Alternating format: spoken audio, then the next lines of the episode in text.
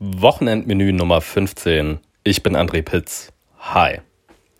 Ja, die internationalen Filmfestspiele von Cannes würden äh, normalerweise jetzt immer noch laufen, beziehungsweise taten das äh, irgendwie auch zu dem Zeitpunkt, als ich es geschrieben habe. Jedenfalls wurde viel über das Festival auch im Netz geschrieben, das ja äh, in gewohnter Ausgabe nicht wegen Corona stattfinden sollte. Also habe ich mir überlegt, dass ich nach der äh, letzten Ausgabe des Wochenendmenüs, äh, das erste Cannes-Special, einfach noch ein zweites Special serviere.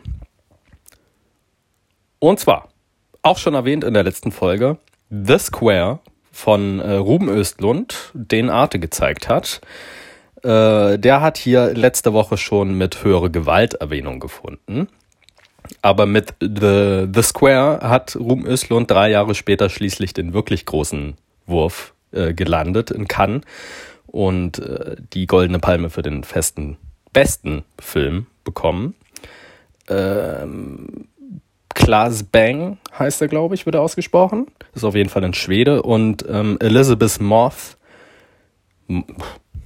keine Motte, Elizabeth Moss, bewegen sich auf äh, bitterböse, komische, bewegende, absurde und meistens messerscharf gezeichnete Art durch die äh, Kunstszene und äh, zerlegen dabei dieses doch eher von außen betrachtet jedenfalls sehr komische Milieu ohne Kompromisse.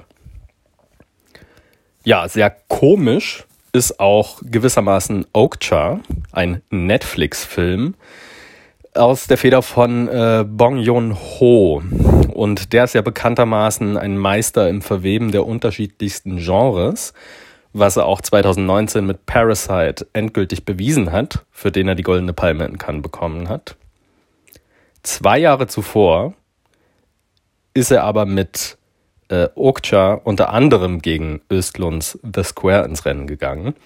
Ähm, und äh, sein Film sorgte nicht nur für Schlagzeilen, äh, weil er für Netflix produziert wurde und somit kein, in Anführungsstrichen, richtiger Kinofilm ist, äh, sondern weil er für Cannes-Verhältnisse auch ziemlich klamaukig ist. Ähm, es geht am Ende um menschliches Miteinander, Freundschaft, Konsumkritik, Aktivismus, Medienmanipulation und Wirtschaftskorruption und ein Superschwein. Ja, ob das ein Happy End gibt, müsst ihr selber wissen äh, oder euch den Film Happy End anschauen, den Arte gezeigt hat.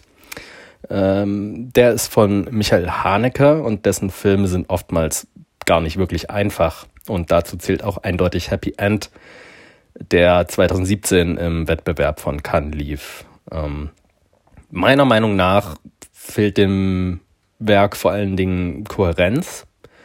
Trotzdem schafft er es, interessante Beobachtungen äh, zur Klassengesellschaft, der damit verbundenen Schere zwischen Arm und Reich, äh, und auch sogar äh, Like-Kultur und der Sinnsuche inmitten eines unterprivilegierten Lebens anzustellen.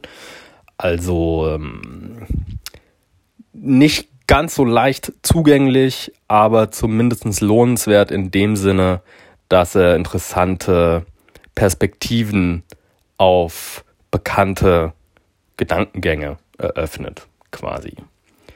Die Links findet ihr wie immer in den Show Notes oder auf andrepitz.de. Lasst es euch schmecken und bis zum nächsten Mal.